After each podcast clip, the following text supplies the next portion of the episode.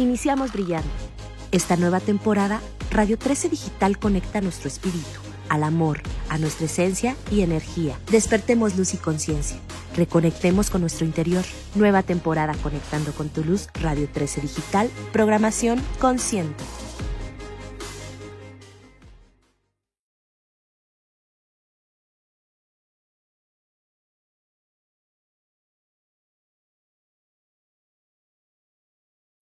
Buenas noches, ¿cómo están? Qué gusto saludarlos. Yo soy Debbie García y les doy la más cordial bienvenida a una emisión más de Radio 13 Talks aquí en Radio 13 Digital. Me da muchísimo gusto saludar a todos los que se están conectando y uniendo a esta transmisión. Yo soy Debbie García y bueno, feliz inicio de mes para todos. Y como todos los martes, pues tenemos este programa llamado Radio 13 Talks para hablar de, pues de cosas bien interesantes, de temas que nos han pedido ustedes como auditorio mucho. Y bueno, pues vamos a tener un tema que muchos tenemos muchas dudas, hay muchísimas cosas en el aire que no entendemos todavía y más que se están dando más y más nuevas noticias sobre esto, que es el Omicron, la variante del SARS-CoV-2. Y para eso vamos a tener a una experta en el tema, que también es compañera de aquí de Radio 13 Digital, y es Carol Perelman. Vamos a ver si ya está con nosotros Carol. Saludo a todos con gusto. Qué bueno que están por aquí. Vamos a ver si ya está Carol. Hola, hola. Carol, ¿cómo estás? Buenas noches. Hola, mi querida. Me gusta saludarte. Tanto, vayan pensando todas sus dudas, todos sus comentarios y todas las inquietudes que tengan sobre esta variante que nos trae vueltos locos a todos y que no nos permite regresar a las actividades normales que es Omicron. Eh, si tienen alguna duda, Carol es experta en el tema, aparte tiene una manera de explicar las cosas súper bien, muy detallado y muy fácil. Entonces, si tienen dudas al respecto de esta variante Omicron, pues es el momento para, para que comenten. Y pues vamos a ver si ya Carol anda por aquí. Aquí estoy, no te veo, Carol, ¿qué crees? A ver si me puedes mandar una solicitud tú a ver si, si, si, si nos podemos volver a, a unir. Si alguien ve a Carol por ahí. Ya te veo. Ya, ah, buenísimo. No sé qué pasó, me sacó. Ya estaba dentro sí, y no sé por qué me sacó. ¿Qué crees que igual es la señal? De repente anda medio fallando, ya sabes, este tema de las redes. Pero bueno, lo importante es que ya estás aquí, mi Carol. Nos escuchas bien y todo, ¿verdad? Yo perfecto, yo perfecto. Sí, aquí estoy.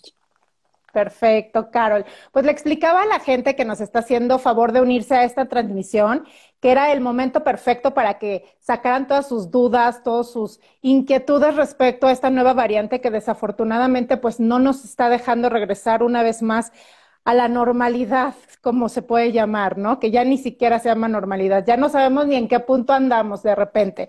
Sin embargo, Carol, pues primero que nada agradecerte tu tiempo y obviamente, eh, pues tú eres eh, experta en este tema, aparte le decía al, público que tienes una manera de explicar las cosas muy sencillas, de muy buena manera, y bueno, por esa razón nos interesaba mucho que estuvieras otra vez con nosotros para explicar qué onda con esto del Omicron. Por ahí salió en las noticias que ahora ya hay una mutación del Omicron. Entonces, ¿qué pasa con el Omicron, Carol? Hay mucha gente que tiene dudas respecto a cuál es la diferencia entre Delta, el COVID como tal, este, y todas estas variantes que se están dando.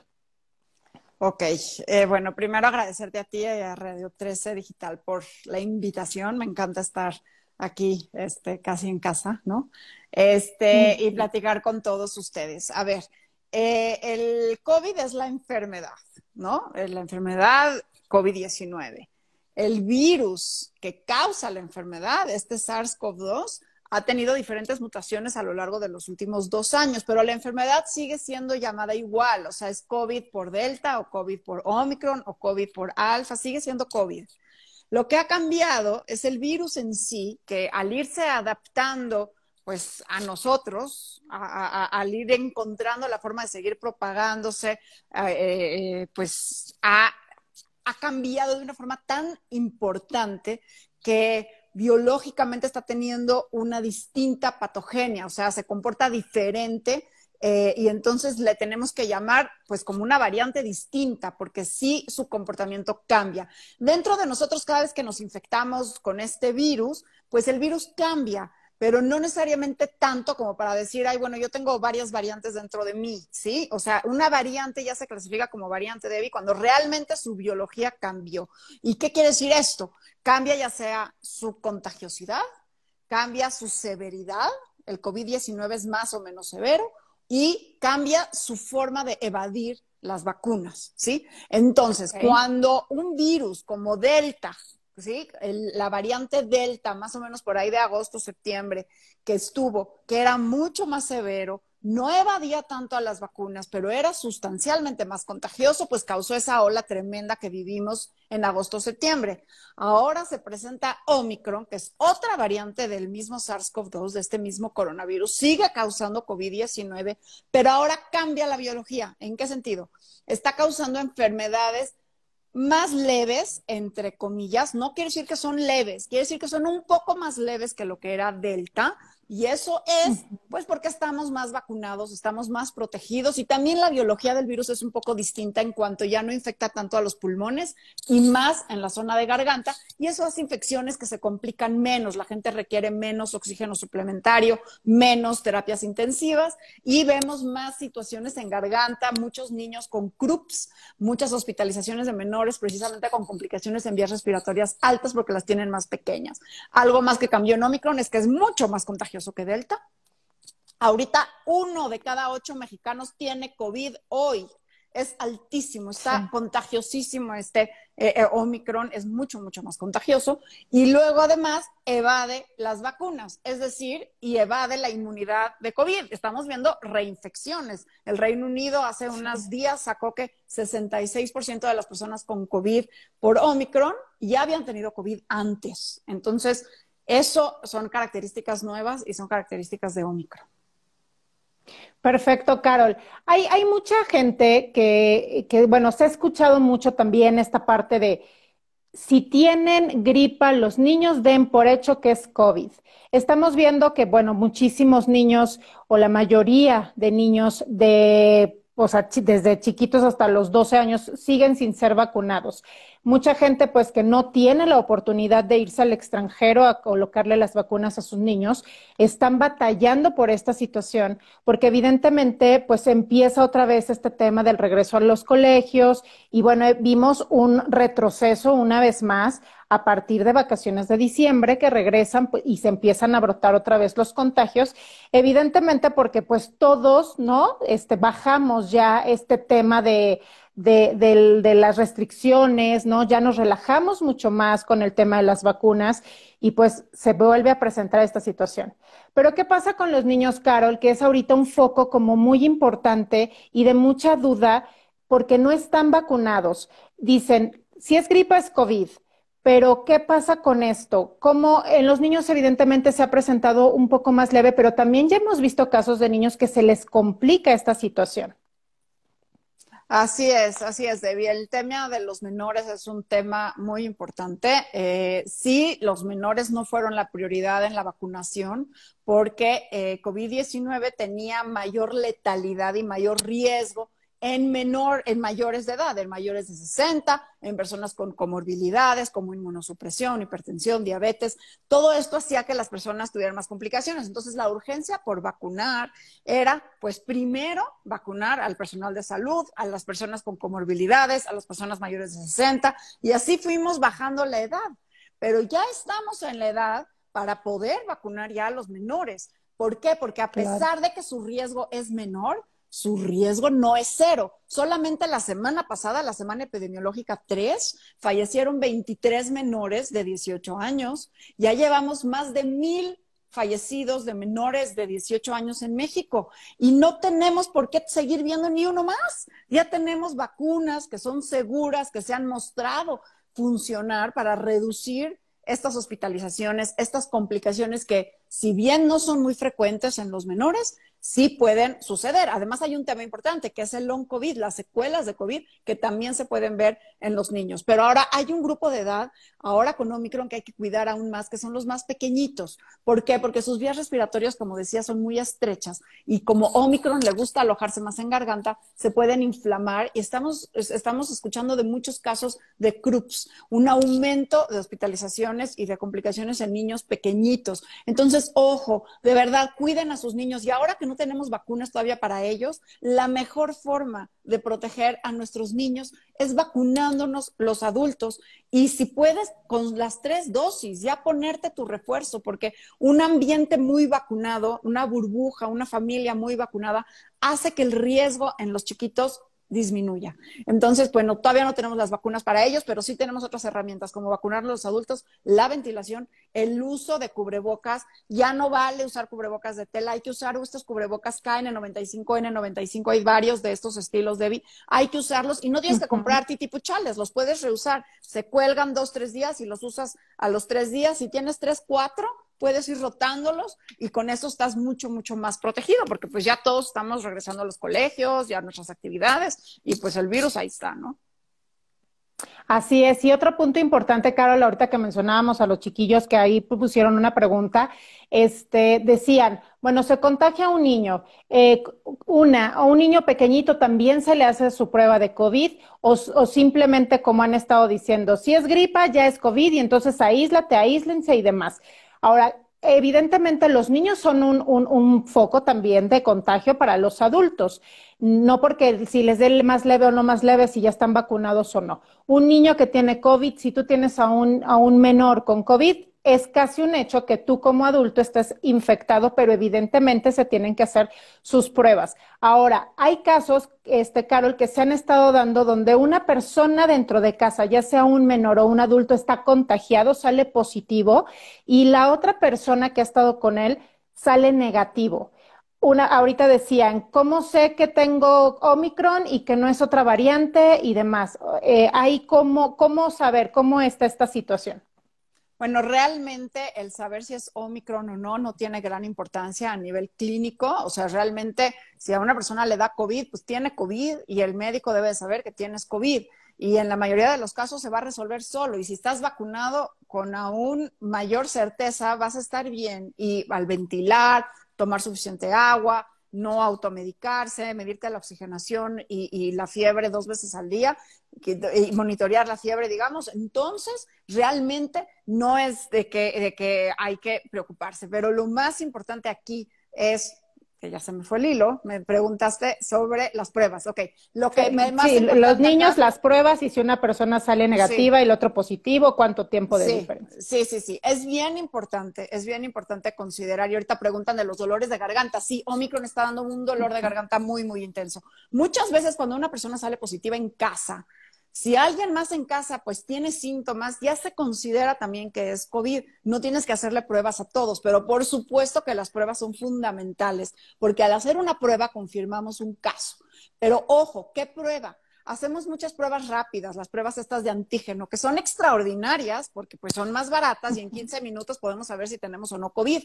Pero también con Omicron ha reducido la sensibilidad de estas pruebas. Entonces, si te sientes mal, o estuviste con una persona con COVID y tu prueba de antígeno sale negativa, hazte otra prueba a los dos, tres días o hazte una PCR. Pero si sale positiva, pues ya te ahorraste la PCR. O sea, una prueba negativa de antígeno y tienes síntomas, posiblemente es una prueba falsamente negativa. Y lo que estaba yo diciendo antes, realmente, pues no es tan importante saber si tienes Omicron o no. Es importante para los científicos, para la epidemiología de la pandemia, poder saber cuáles son las variantes que están circulando, porque así le seguimos la pista al virus.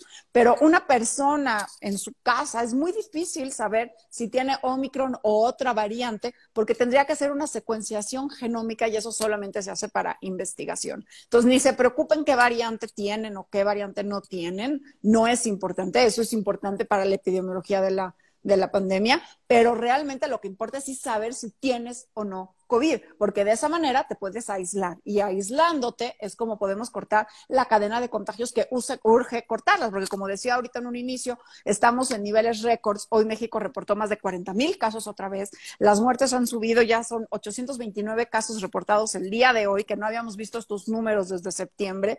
Y lo más preocupante es que estamos haciendo muy pocas pruebas en el país. Y entonces, obviamente, pues tenemos que considerar que una persona que tiene síntomas es COVID, porque las estimaciones son, como te digo, de uno de cada ocho mexicanos hoy tiene COVID. Así es, Carol. Mira, ahí Marianuki, que le mandamos un fuerte abrazo y un saludo, nos pregunta que em, a la gente que le da COVID, ¿hasta cuándo se puede poner la tercera vacuna o el booster? Ok, esa es una pregunta donde los propios expertos no estamos muy eh, seguros de cuál es la respuesta porque los protocolos han estado cambiando mucho respecto a ello.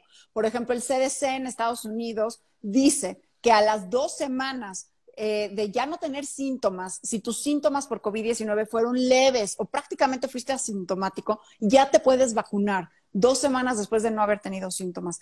Pero si tuviste hospitalización, hay que esperar más tiempo incluso hasta 90 días antes de recibir la tercera dosis. Pero las terceras dosis son fundamentales, Debbie. Es bien importante ponerse esas terceras dosis porque sí estamos viendo que una tercera dosis reduce sustancialmente los riesgos, reduce sustancialmente el riesgo de hospitalizaciones, de muerte por COVID y realmente los que están ahora en los hospitales son prácticamente personas no vacunadas o con esquema no completo de vacunación o bien personas de alto riesgo. Entonces, aún, aunque estés súper vacunado con tus tres dosis, si vives con una persona de alto riesgo, con inmunosupresión, con hipertensión, con diabetes o no vacunada o persona mayor de edad, tienes que cuidarte aún más, en especial estas dos semanas.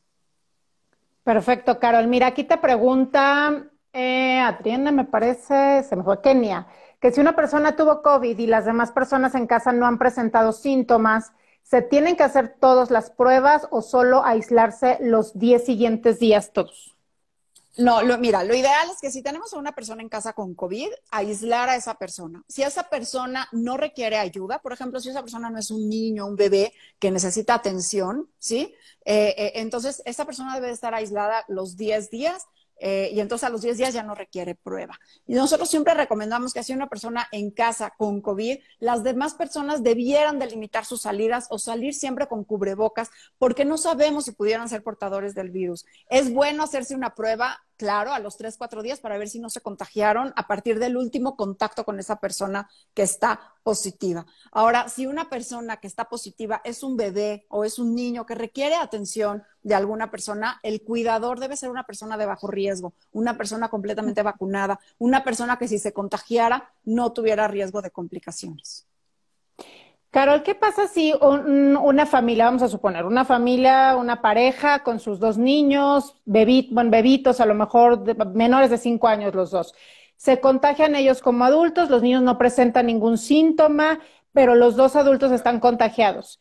¿Qué pasa ahora en este caso si los niños se pueden ir, por ejemplo, ya sabes, los dos adultos están mal, este, los niños están chiquitillos, eh, no ha presentado síntomas, porque hay casos similares que mucha gente luego está preocupada porque dice, a ver, mi esposo y yo estamos contagiados, pero mis niños no, no los puedo llevar a la guardería, evidentemente, pero no los puede cuidar una tía, una prima, una sobrina, mientras nosotros nos curamos para que los niños no se contagien, o es un hecho que los niños ya también están contagiados y que ellos pueden transmitir ese virus a la familia, al familiar que va, va a su casa, por decirlo de una manera porque si no presentaron los niños síntomas durante, no sé, una semana, quiere decir que ya están descartados o es necesario hacerles pruebas también a ellos.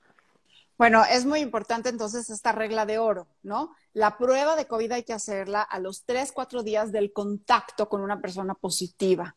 Entonces, si en este mm. caso los positivos son los padres, ambos padres, y pues los niños, es difícil aislarlos, no estar con sus padres, hay que aislar a los papás poner los cubrebocas y que estén al cuidado de sus hijos con un cubrebocas KN95 de alta eficiencia y ventilado a más no poder la casa a todo lo que da.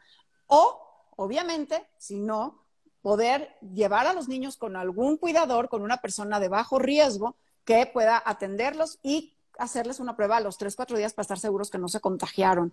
Pero así nada más dejar el virus correr por la casa no es una recomendación. No debemos de contagiarnos a propósito, porque, mira, me preguntaban hace poco, bueno, ¿y qué tal si ya, no? Esto de que Omicron es tan contagioso que pues contagiémonos todos. Y pues la idea es no, y por varias razones. Una de ellas es porque no sabemos cómo le va a ir a cada quien. Ya hemos hablado cómo han subido las hospitalizaciones en menores en las últimas semanas. No habíamos visto el nivel de hospitalizaciones infantiles en las, eh, como lo estamos viendo en este nivel de la pandemia.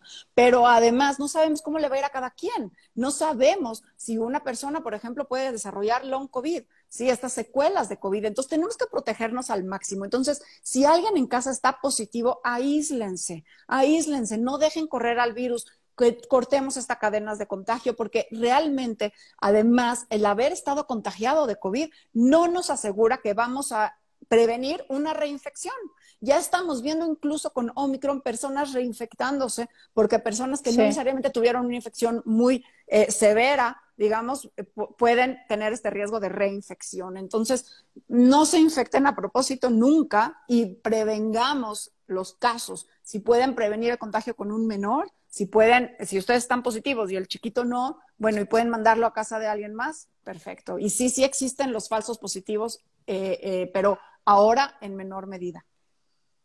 Ahora que Perfecto, Carol. Ahora, sí, sí, justo te, justo te iba a leer la pregunta, pero mira, qué bueno que, lo contestaste. Em, ya, también se me fue la otra pregunta que te iba, que te iba a decir.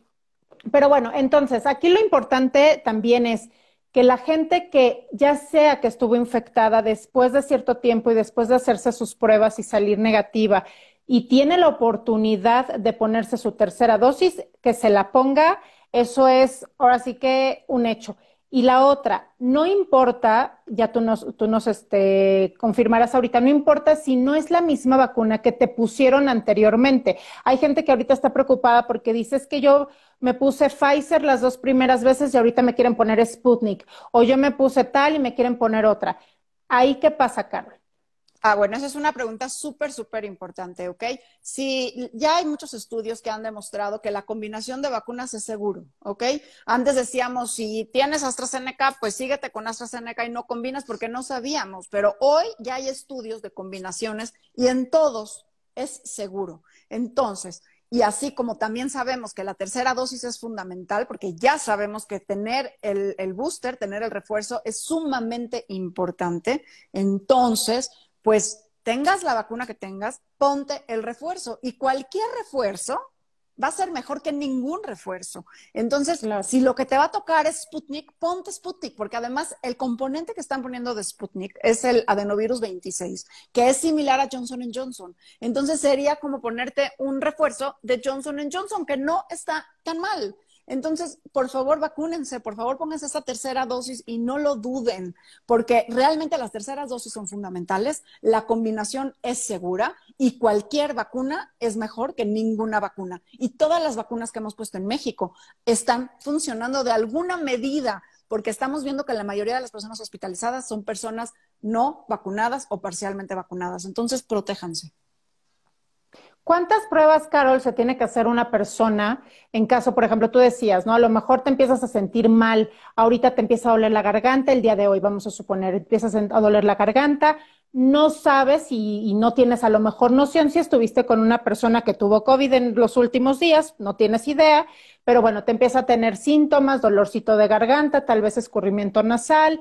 De ahí a hacerte una prueba para determinar si es como decían hace ratito, una simple gripa, una irritación de que tuviste a lo mejor un cambio de, aire, ¿no? No sé, saliste de bañar y la ventana abierta, cosas así que también puede suceder, ¿no? No es que ya no existan esas enfermedades, pero de ahí a que, a que te salga una, una prueba positiva, ¿cuál sería el tiempo adecuado de una persona que empieza a sentirse un poco mal a hacerse la prueba? Ok, eh, vamos a hacerlo de esta forma. el momento de contacto con una persona positiva es el día cero, ¿sí? Si yo hoy estoy con una persona positiva, este es mi día cero. O Si empiezo hoy los síntomas y no sé si estuve con una persona positiva, pero hoy me siento mal y empiezo mis síntomas, eso se considera el día cero. Y en ese momento hay que aislarse para lo que se llama una cuarentena, que son los primeros tres días en los que esperamos a ver si se desarrollan los síntomas. En estos tres días la carga viral es muy baja. ¿Ok? Porque apenas el virus está empezando a replicar dentro de nosotros y si nos hacemos una prueba en ese momento, va a salir negativa porque no va a detectar el virus. Entonces hay que esperarse estos tres días a acumular suficiente carga viral. Ahora, una nota importante, personas vacunadas están presentando los síntomas antes ¿Por qué? Porque al tener su sistema inmunológico muy, muy alerta, al entrar en contacto con el virus, luego, luego el sistema inmunológico se prende. Eso no quiere decir que ya tenemos suficiente carga viral para que la prueba lo detecte. Eso solamente quiere decir que estamos vacunados y nuestro cuerpo está respondiendo y nos está defendiendo rápido. Entonces, calma, no se hagan la prueba todavía. Esperen tres, cuatro días de haber estado en contacto con alguien positivo y entonces sí, una prueba. ¿Qué prueba? Ya lo dije, una rápida. ¿Por qué? Porque es rápida, y porque es barata. Si sale positiva, pues ya está, tienes COVID. Si sale negativa, pues hazte una PCR para confirmar, porque posiblemente es un falso negativo, porque como ya dije, estas pruebas de antígeno tienen una baja sensibilidad contra Omicron, que además tienen baja sensibilidad de entrada. La prueba de oro, ya saben que es la PCR, pues que sí es más cara y tarda más, pero sí nos da más certeza. Falsos negativos son poco frecuentes, en este, solamente suceden los falsos negativos cuando no hay suficiente carga viral, quiere decir que no te esperaste suficiente tiempo para hacerte la prueba. Falsos positivos son raros, pero suceden. Pero si tienes síntomas y estuviste con alguien positivo, es muy raro que haya un falso positivo. Confía en la prueba. Ahorita hay tanto COVID que prácticamente una gripa tenemos que considerarla que es COVID hasta no demostrar lo contrario. Así es, Carol. Ahí hace ratito, Lucía, híjole, es que perdón, Muchas gracias a todos de verdad por sus preguntas, pero se nos van, se nos van pasando este, eh, muy rápido y de repente es difícil. Pero tratamos de que ya con todo lo que Carol explica, hay preguntas que, que ya están como un poquito repetitivas, por eso ya no las decimos. Sin embargo, este, muchas gracias y, y, y, si tienen alguna otra, que escríbanoslas y a ver si las podemos leer todas. Pero ok, ahora, decían hace ratito, este, Carol, que después se supone que después de cuánto tiempo tú ya no contagias, que nada más te tienes que aislar con el Omicron, que ya recomendaban aislarse menos que con, con otra variante de COVID, y que después de cuánto tiempo tú ya no eres una este, persona que pueda contagiar. Ok. Eh, en la ciencia, para los científicos, para los médicos, siguen siendo 10 días, ¿ok?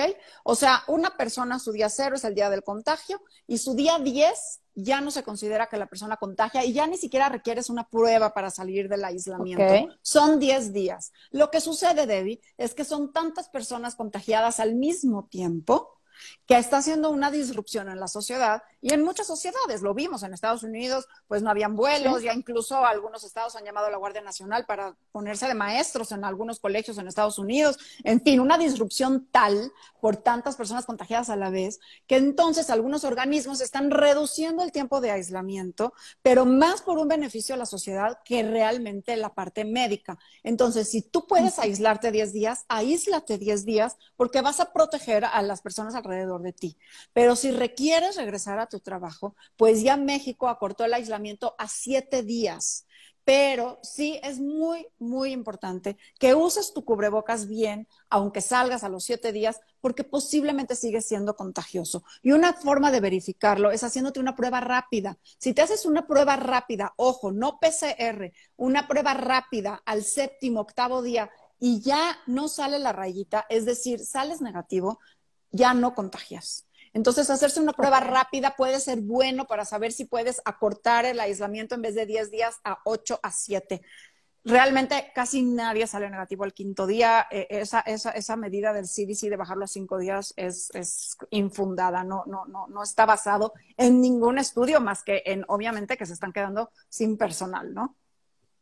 Oye, ¿qué tal que ahorita comentaste que en Estados Unidos restricciones y demás, pero acabamos de ver los partidos de americano que los estadios están repletos, o sea, ni un nadie, o sea, no sobraba ni un asiento, ¿no? Bueno, y es que eso es lo que pasa, Debbie. Estamos queriendo regresar a lo que conocemos como normalidad, pero realmente no podemos regresar si no hacemos ciertas cosas por la salud. ¿Y qué es? Pues usen el cubrebocas, sabemos que funciona y más ahora con tanta prevalencia de, de virus. Ventilen, es un virus que se propaga por el aire, no se propaga por tocar cosas, no se propaga por no limpiar el súper, se propaga por el aire. Abran las ventanas, estén en lugares ventilados y, y vacúnense un país vacunado, una sociedad vacunada, una comunidad vacunada, un colegio vacunado, un entorno de oficinas, una familia vacunada, va a tener un mejor pronóstico. Entonces, eso es una herramienta de salud pública tan importante la vacunación que ojalá podamos ya vacunar a los niños. Ahora, algo bien importante que vi que estaban preguntando, David, una vez lo digo, que cuándo va a empezar a bajar. ¿Cuándo va a empezar a bajar? La gran pregunta. Ahorita estamos viendo en México como un tipo de estancamiento. Estamos viendo un promedio de 40 mil más o menos casos diarios. Y eso no es necesariamente porque está bajando la cantidad de casos. Eso es en lo que pensamos, eso es porque no se están haciendo tantas pruebas. Casi, casi cada dos de cada tres pruebas en México están saliendo positivas. Tenemos una positividad de 60%. Eso es altísimo. Si somos de los países que menos pruebas hacemos. Entonces, los 40 mil que estamos saliendo positivos diarios, a lo mejor es porque son las pruebas que estamos haciendo, no porque son el número total de casos, sino porque no, más, no estamos haciendo más pruebas. Entonces, no, no quiere decir que está bajando. Incluso lo que estamos viendo es que están subiendo las hospitalizaciones en varios lugares. Entonces, paciencia. Pero también la buena noticia es que esto va a empezar a bajar en unas dos, tres semanas. Vamos a empezar a bajar quizás más lento de lo que nos gustaría, pero sí va a bajar. Y también sabemos que ninguna pandemia es para siempre. Todas las pandemias que ha pasado la humanidad han terminado. Entonces, esta no tiene por qué ser diferente y va a acabar. Pero también depende mucho, no nada más de las políticas públicas, también depende mucho de nosotros. No, y aparte, ¿sabes qué pienso también, Carol? Que mucha gente ya no se hace pruebas, por lo mismo que hace ratito comentamos. Mucha gente ya da por hecho que si mi familiar con el que estuve durmiendo, mi esposo, mi, este, mi pareja, o mi hijo, mi, ¿no? Con quien vivo, este, está contagiado y salió positivo, entonces yo ya no gasto, ya me voy a aislar de todos modos y entonces ya mejor me quedo, ¿no? Entonces yo creo que eso también ha reducido, sí, claro, ha reducido el número de, pruebas. Pero, también el tener tantos contagios a la vez de va a ser que vamos a tener un muro de contención importante al virus y quizás pasando esta ola por Omicron, empecemos ya a ver un control distinto, donde el virus ya no es una amenaza a la sociedad, sino va a seguir siendo una enfermedad, pero ya con una circulación más controlada. En ciertos países van a controlarlo más rápido que en otros y esa etapa ya se llama una endemia donde ya no es una pandemia con una amenaza global a las sociedades, sino que es una enfermedad persistente que están en distintas sociedades y se va aprendiendo con diferentes olas según las características del país. Puede ser estacional, como lo es la influenza, o puede ser persistente durante el año si, por ejemplo, estamos en un país más tropical. Pero COVID-19 no va a desaparecer. Y lo único que podemos hacer es nada más aprender estas costumbres buenas, estas buenas prácticas de salud, como son el uso de cubrebocas en algunos espacios. Yo no creo que vamos a seguir yendo a hospitales sin ponernos cubrebocas después de la pandemia. Eso yo creo que ya se quedó pero sí posiblemente vamos a dejar de usar el cubrebocas en algún momento, ya no lo vamos a usar todos los días y a todos lados como lo estamos usando esto y esto nos tiene que dar la esperanza, pero está en todos seguir poniéndonos boosters, ¿no? Seguir poniéndonos las vacunas y por supuesto, espero pronto nuestro gobierno pueda vacunar a los niños porque requerimos también que ellos estén vacunados para hacerle el muro mucho más robusto a este virus. No, totalmente. Y aparte, Carol, ya es o sea, es importantísimo, no nada más eh, que obviamente los niños están protegidos, sí, pero que también regresen a su vida de niños, a, volver a estar en las escuelas, a volver a salir a, los deportes. Ahorita hace ratito justo preguntaban, ¿qué pasa si no van a la escuela, pero sí van al soccer, pero sí van al americano, ¿no? A entrenar. ¿Tienen que hacerlo con cubreboca o no? Hay, hay niños que pues definitivamente pues no dejan este, sus, sus deportes, tampoco está mal. Entonces es como, es como este tema, ¿no? De, de saber, híjole, no lo llevo a la escuela, pero sí lo llevo a entrenar, con 15, 20 niños, aunque sea en un lugar abierto, pero finalmente el contacto está. Entonces, híjole, o sea, y, son niños que no están vacunados, entonces sí, sí, sí, sí, está complicado. Es un balance. Mira, te preguntaban. Sí, sabes, Debbie, me Te preguntaban, mucho... Carol. Sí, No, que me escriben ¿Qué recomendaciones? Sí, perdóname, Carlos, dos, cruzamos en, en el, sí. no, en el te momento. termino de decir de lo del soccer. Me preguntan muchas mamás luego en Instagram que me mandan mensajes así que me dicen, ¿qué hago con mi niño, el soccer y todo esto? Y a veces es difícil contestarles, pero básicamente sobre lo que decías del soccer, ir a la escuela, no ir a la escuela, son decisiones bien personales que las familias tienen que estar cómodas con el nivel de riesgo que quieren manejar, porque ya no estamos en blancos y negros de, ¿no? Al principio de la pandemia, no salgo o sí salgo, ¿no?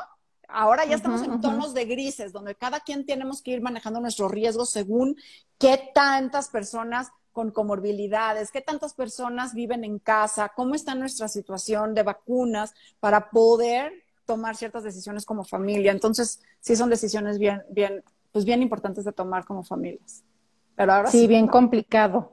No, no, no, está bien, Carol, muchas gracias. Mira, aquí te decían que qué recomendaciones puedes dar cuando se sale de viaje? ¿Se puede regresar al colegio sin días de cuarentena o, a fuerza se tiene que hacer una prueba los niños o los adultos?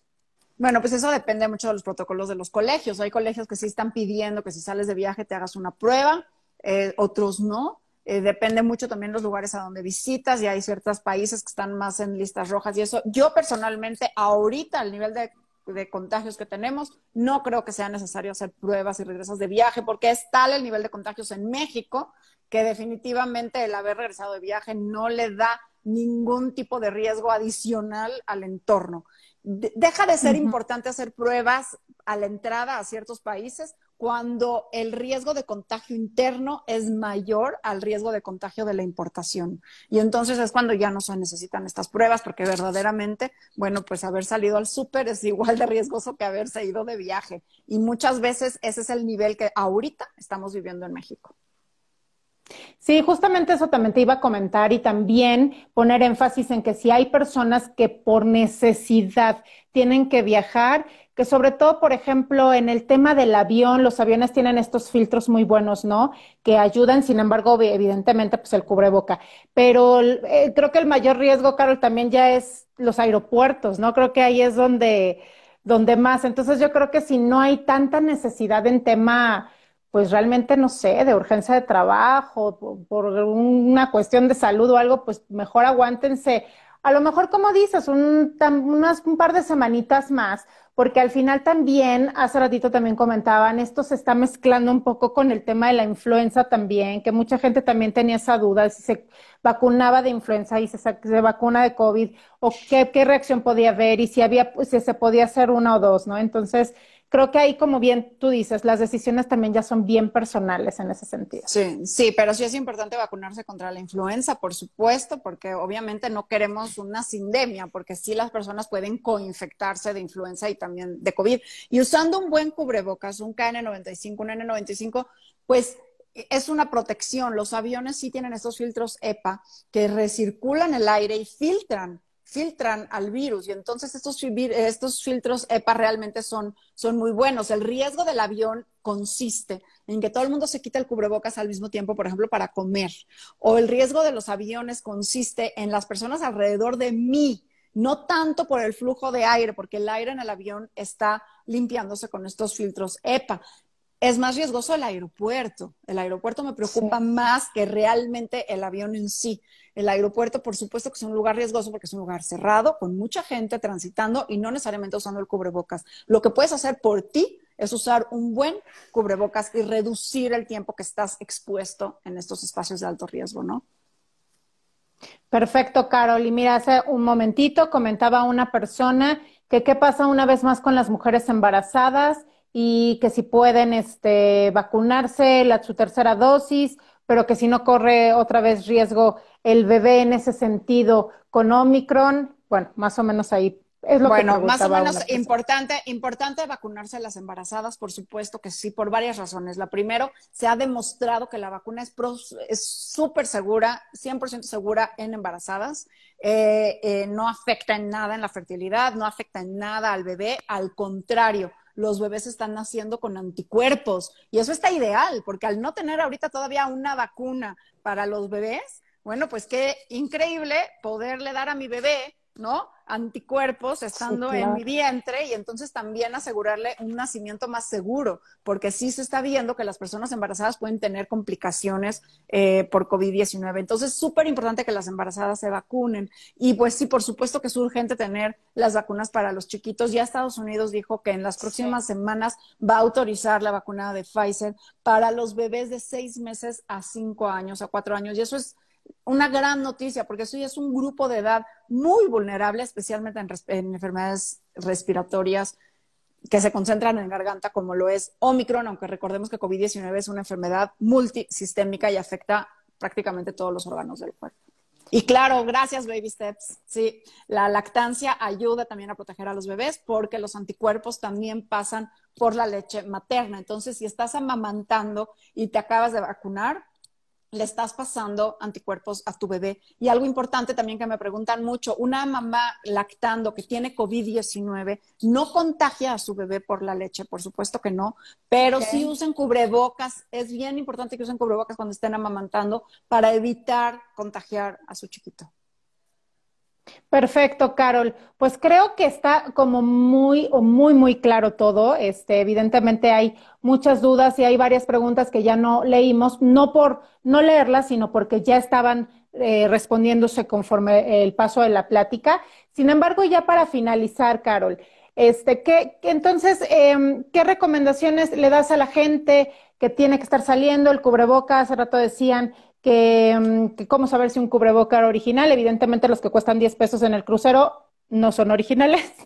¿no? Mira, los de tela, este los de tela, ahorita los de tela hay que jubilarlos. Los de tela no los usen para nada. Ahorita no es momento de usar cubrebocas de tela. Ahorita es momento de usar este tipo. Si ven, tiene una certificación, ¿ok? Esto quiere decir que son originales, ¿sí? Y cada país tiene su certificación. Este, por ejemplo, me parece que es de, este es europeo, ¿sí? FFP2 es europeo, ¿sí? Pero, por ejemplo, los KN95 son chinos y tienen también su número los N95 no tengo por acá, pero son americanos y dicen NIOSH y ahí van a ver las certificaciones de los cubrebocas que son buenos. Es bien importante tampoco usar cubrebocas de válvula. Y algo que compartí ayer en las redes sociales, que la verdad ha, causado mucho, y se los comento para que lo tengan, es, por ejemplo, poner un ganchito en los, en los cuartos de sus niños, ¿sí? Y ponerles los cubrebocas por día, lunes, martes, miércoles, jueves. No necesitan más, realmente no es una gran inversión. Y entonces el lunes usen un cubrebocas, lo usan todo el día y al regresar lo ponen en su ganchito y lo dejan descansar ese cubrebocas tres, cuatro días. Y el martes usan otro. Y este cubrebocas que descansa tres, cuatro días, al cuarto, quinto día que lo use, ya lo pueden usar y está limpio. Estos cubrebocas no se lavan, no se rocían, no se les hace nada más que dejándolos así colgados. ¿Y cuándo hay que tirarlos? Cuando el elástico ya no sirve, cuando están rotos o cuando están mojados o muy, muy sucios. Y lo más importante no es nada más tener un buen cubrebocas, sino saberlo usar bien, cubriendo perfectamente bien la nariz y la barbilla. Y bien, bien ajustado, que quede bien. Hay también tamaños infantiles. Y pues la verdad es de que es una de las grandiosas herramientas que tenemos para prevenir los contagios. Así que, pues, a usar esos cubrebocas. Desean que dónde los pueden conseguir para mayor seguridad, Carol. ¿Dónde recomiendas que los compren? Pues hay varias páginas, este, no, no, no me gustaría recomendarles porque la verdad no conozco muchos, pero pues ahora sí que como buenos mexicanos tenemos que tener buen ojo, ¿no?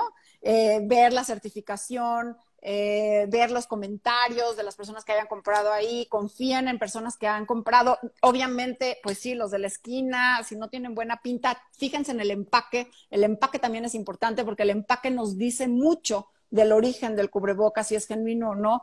Y ahora sí que hay que tener buen ojo y creo que los mexicanos somos muy buenos para detectar lo que es y lo que Fíjate no que también hay unos cubreboca, ahorita que comentaste de que de tela, pero hay unos cubreboca que venden en estas tiendas de deportes como Under Armour o cosas así. Son caros, pero al parecer tienen unas como triple capa. No sé si, si tú consideras que son buenos o mejor definitivamente los otros. Ok. Ninguno, aunque sea el carísimo de la tienda de deportes. Ok. Eh, te voy a decir por qué, Debbie. Porque estamos en un momento en la pandemia donde el contagio es tan alto, repito, uno de cada ocho mexicanos hoy tiene COVID, que la probabilidad de que salgas de tu casa y encuentres a alguien que tiene COVID y se siente perfecto, ¿eh? Y ni sabe que tiene COVID, la probabilidad es muy alta. Entonces, esto es una de las herramientas, un blindaje que junto con tus vacunas, junto con la ventilación, van a hacer que se reduzca tu riesgo de contagio. Quizás más adelante, en un mes, podremos regresar a los de tela, va a estar quizás la circulación mucho, mucho más controlada, esperemos que así sea y entremos a una primavera mucho más fácil. Pero por lo pronto debemos hacer lo posible por bajar estos contagios. Ojalá, porque ahorita, oye, ya se va el invierno en marzo y empieza primavera y el tema de las alergias, y entonces no, bueno, de todos modos hay que andarse cuidando súper bien.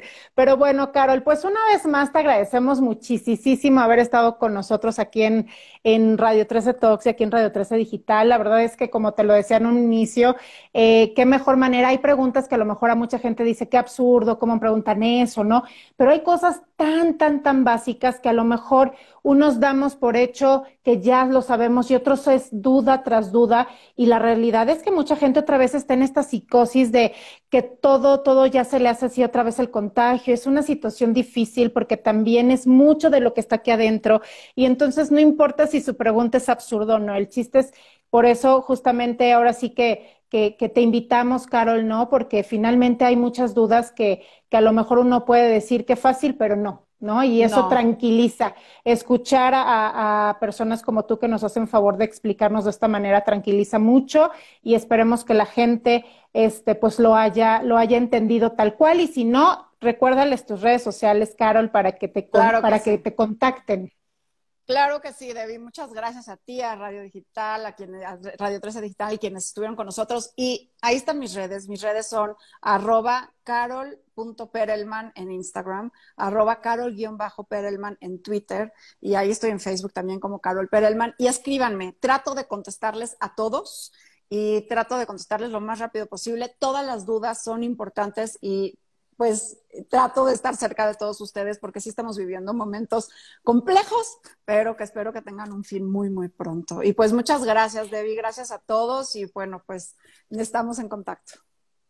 Claro, y aparte ahorita Carol este, es una de las caras que más van a ver en todos los noticieros y en muchos, muchos programas, porque justamente por esta manera tan, tan padre y tan clara de, de explicar las cosas, Carol, pues bueno, ahorita andas, andas por todos lados haciendo este, entrevistas y demás. Pero bueno, mi Carol, pues te agradecemos muchísimo. Muchas gracias también a la gente que se conectó y se unió a este live. Gracias por sus preguntas, por sus comentarios. Y pues bueno, ya saben que aquí se queda la entrevista aquí en todo, en todas las plataformas de Radio 13 Digital para que la vean completa quien no la pudo ver. Y pues cualquier cosa, contacten a Carol para que realmente, realmente sepan cómo están las cosas bien, luego andan poniendo información falsa aquí con Carol pueden tener la verdad de las cosas. Pues gracias, gracias a ti, a Marianita, obviamente, y a todos en Radio 13. Muchas gracias. Gracias, Carol. Que pases una muy bonita noche y vamos a seguir cuidándonos mucho y recuerden el cubreboca y la vacuna, lo más importante. Muchas gracias a todos. Que pasen bonita noche. Gracias, Carol. Bye, Debbie. Un beso.